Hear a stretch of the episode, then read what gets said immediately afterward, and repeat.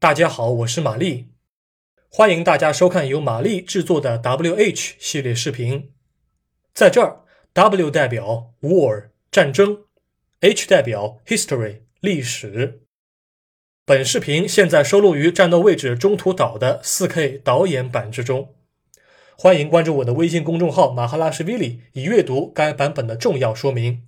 现在，请您静静欣赏。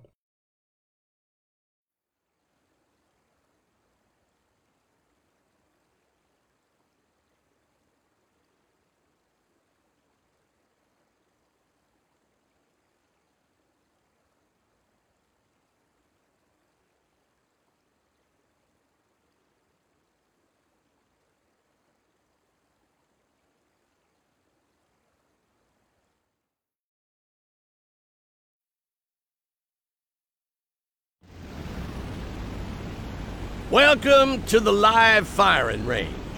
Today, you will learn to use your ship's guns. This destroyer is armed with anti-air guns, artillery, torpedoes, and depth charges. Not all ships have all of these weapons. For example, a battleship has only anti-air and artillery. Anti-air is called AA for short. It takes the form of multiple machine guns placed around the deck. When you pull the trigger, every gun that can see the crosshair will fire. Some ships also mount flak guns. Those fire shells that explode. That C-47 Dakota is going to drop target parachutes around your ship. Shoot down five, quickly. Aim the crosshair using the mouse or joystick. When you're on target, your crosshair alters shape to indicate a lock-on. Remember, the faster your target is moving, the further out in front of it you have to aim. Press the Use Weapon control to fire. You can also shoot from binocular view, which can help you aim more accurately.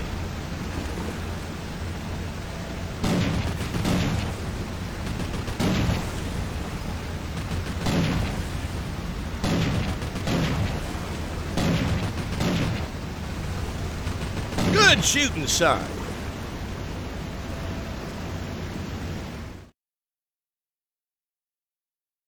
Now to move on to the next weapon artillery. These are the main guns carried by every warship.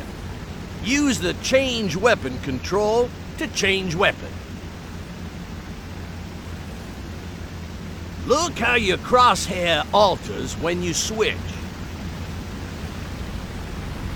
Your target will be that cargo hulk there.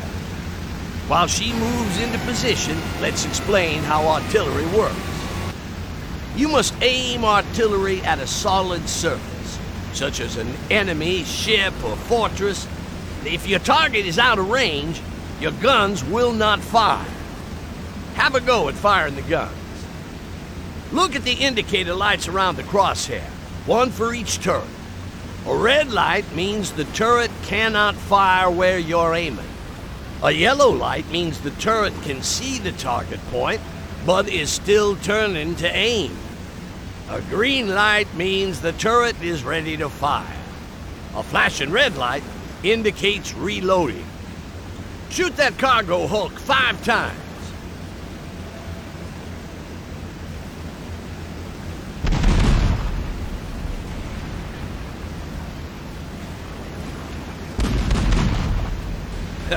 Great stuff. Let's move on.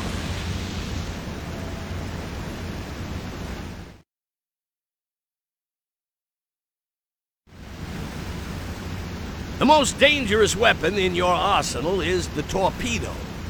Torpedoes hit below the waterline, making them the most reliable way to sink an enemy. Switch to your torpedo tubes now. Torpedoes are fired like any other weapon, but because they float, weapon elevation does not matter.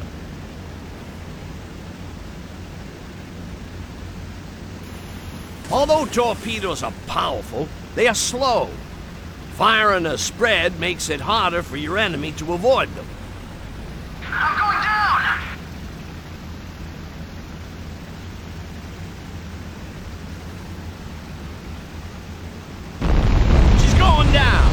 Let's move on.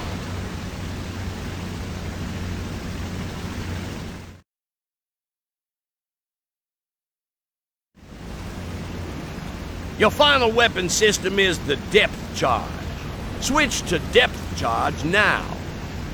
She's had it. Now, the depth charge is the only weapon that is effective against submerged submarines. Cannot be aimed, but rather a drop from the back of the ship.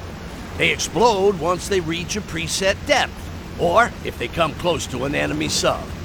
Try dropping some now.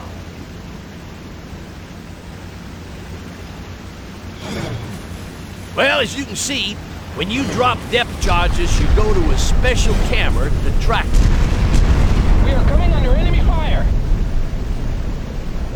Move the camera control to rotate this camera. You can steer the ship at the same time.